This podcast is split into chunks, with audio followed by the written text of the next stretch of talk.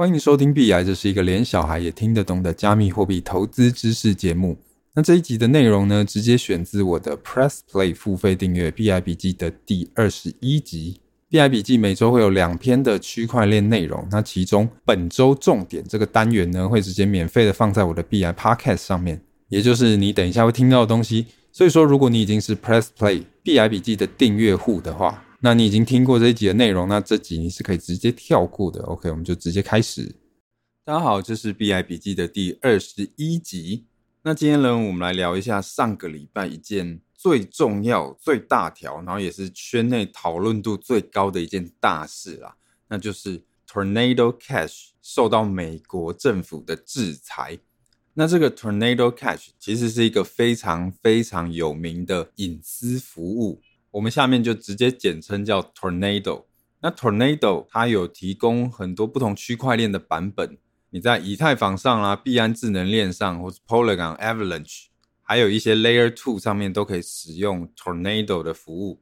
Tornado 要做的事情，其实就是要让你的加密货币的金流没有办法被追踪。像我们平常在使用加密货币啊，然后各种转账交易啦，其实这些动作都是公开透明的。这些交易记录都会被透明的记在区块链上面，每一笔钱的流向其实都非常清楚。你钱包里的钱是从哪一个钱包转给你的，然后你又转给了哪一个钱包，其实这个记录是完全一清二楚的。那加密货币可能会经手过非常多的钱包嘛，可是是完全可以把源头跟终点整个金钱的流向完全串起来的。OK。可是这么透明的金流，有时候对一些比较注重隐私的人来说，就有很大的困扰。所以这个时候，我们就需要像 Tornado 这种隐私的工具，来帮助我们把金流打断，然后让这个资金的流向比较难以被追踪。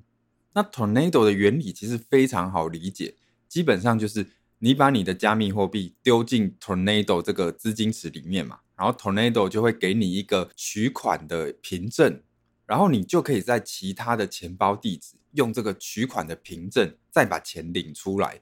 所以相当于如果你在追踪一笔钱的流向，然后追着追着发现它最后进到 Tornado 里面的话，那这个金流其实就断掉了。那当然啦，对使用者来说，你要用这个 Tornado 的服务的话，要注意的就是你钱丢进去之后，其实要等一段比较长的时间再去把它提款出来，会比较安全。因为毕竟，如果你钱刚丢进去，然后你就马上提出来的话，还是有可能会被追踪到的。那还有就是说，其实你每一次丢进 Tornado 里面的钱，只能是 Tornado 它设定好的一些固定的数字。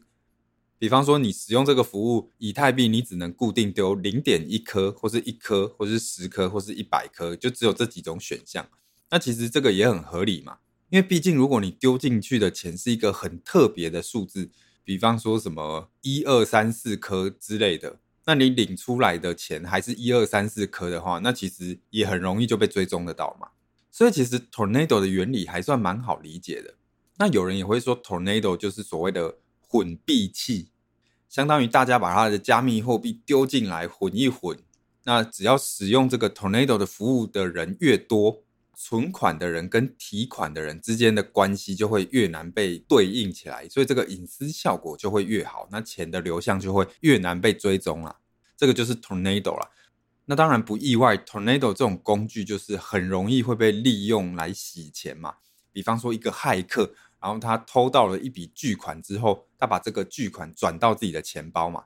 那虽然说我们实际上不知道这个骇客是谁。可是我们可以知道他的钱包是哪一个，就是在区块链上面都非常清楚，所以这个骇客的钱包地址可能就会被各大交易所封锁，或者是这个地址就会被大家给盯住，可能你的钱只要一转到交易所，啊，你的资金就会被冻结。所以其实骇客他通常会把他偷到的赃款哦丢进 Tornado 里面，然后再慢慢的提款到其他干净的钱包地址。所以这样就可以把那些黑钱洗成白钱，大概是这样。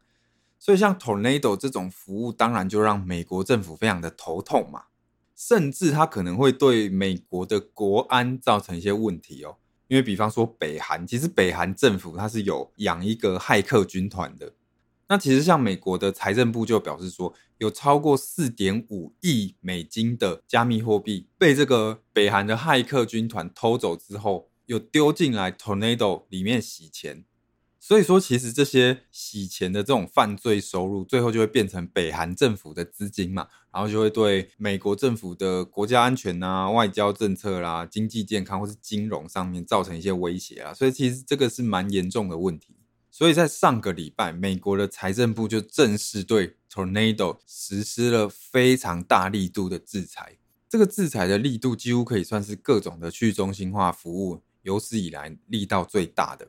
那目前 Tornado 的网站其实已经被封了，你现在要连是连不上去的。然后美国的公民啊，跟美国的机构其实也都被禁止去使用 Tornado 这个服务。那还有就是你的钱包，不管是你直接或是间接的跟 Tornado 有互动的话，那你这个钱包地址都有可能会被标记。那一旦你的钱可能转到中心化的交易所，可能就会被冻结。直接的互动就是你直接使用 Tornado 的服务嘛，那间接的互动可能就是你钱包里面的钱的资金链可能有经过 Tornado，这种有可能钱转进交易所之后会被冻结。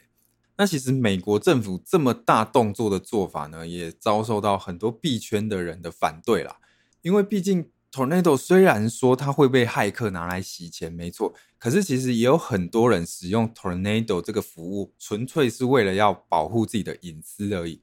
比方说，有些人他可能想要资助乌克兰政府嘛，可是他可能怕说他被追踪到的话，那会被俄国政府报复，所以他可能就不希望暴露他的捐款地址嘛。那这个时候，Tornado 就是一个很重要的保护他的隐私的服务。所以，虽然说美国政府他想要反洗钱的这个出发点是很好，可是他直接封掉 Tornado 这个服务，也会剥夺很多人的隐私。而且，其实这种大力制裁的方式，在实务上可能也会遇到非常多的问题。比方说，在上个礼拜，就有人为了要抗议美国政府的做法，那他就透过 Tornado，然后把很多小额的资金转账到一些名人的加密货币钱包里面。那这些名人其实都没有参与洗钱嘛，可是他们有收到来自 Tornado 的钱，所以那这种情况要怎么办？你要不要制裁这些钱包？所以这个就点出了一个问题，就是如果有别人寄黑钱给你，栽赃你的话，那导致你的钱包账户被冻结的话，那怎么办？你实务上要怎么解决这个问题嘛？那还有这些来自 Tornado 的钱，也有可能会跑去其他的去中心化金融的 DeFi 服务嘛？那万一你也有使用这些 DeFi 服务，那算不算你的钱包被污染？那还有，其实 Tornado 它只是一种隐私的工具而已。那这种工具还有很多，比方说也会有隐私的区块链嘛，然后也会有隐私的加密货币，也会有隐私的 Layer Two。那这些东西你之后怎么办？你要全部都禁止吗？你要全部都制裁吗？所以说，这个禁令在上个礼拜刚出来了，然后目前币圈也有很多人在谴责美国政府的做法。那后续会产生什么效应的话，就持续的关注。那虽然说这件事情可能在投资上的话，对一般人来说比较没有什么影响，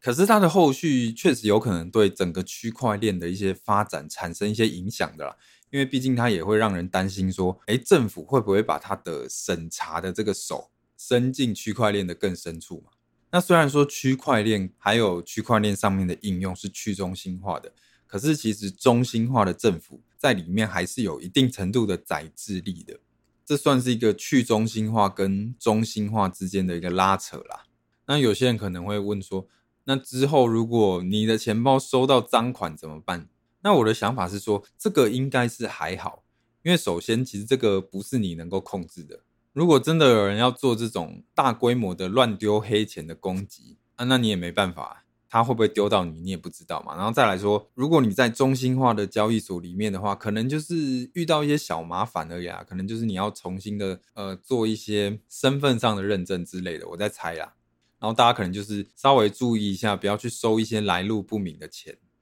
大概是这样啊。那这个是 Tornado 受到美国政府制裁的部分。好，然后接下来我们来看 Celsius 近况的一些更新啊。那我们之前有提到 Celsius 这间公司嘛，然后在熊市的时候面临了财务的危机。那有兴趣的同学可以回去听币海笔记的第四集，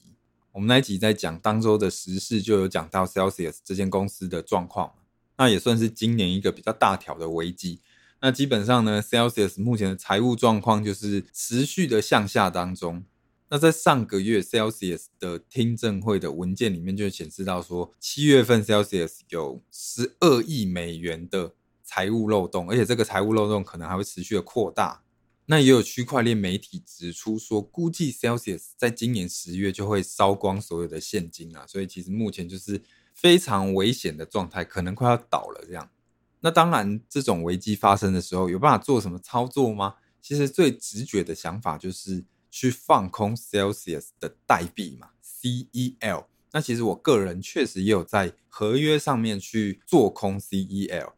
但是哦，这个绝对不是投资建议，而且我反而是要跟大家说，不建议做这件事情。你想想看哦，Celsius 快破产这件事情，你知道，然后全世界也都知道嘛，所以其实。大家都想要做空，所以其实目前的资金费率是非常可怕的。我在录这一集的时候，我有去看一下，那每一个小时的资金费率达到了负零点零二一八趴，这什么概念呢？相当于你现在做空的话，你每个小时要付给多头零点零二一八趴的利息啊。那你不要看这个零点零二一八趴利息好像没有很多，可是它是每个小时，所以如果你换成年化利率的话，高达两百趴。OK，所以再加上你的杠杆可能又开下去的话，那你的持仓成本会非常可怕的，每一个小时都在损血。然后再来就是 Celsius 的代币 CEL 也出现了很严重的轧空啊，你有点可以当成是主力在狙击空头那种感觉。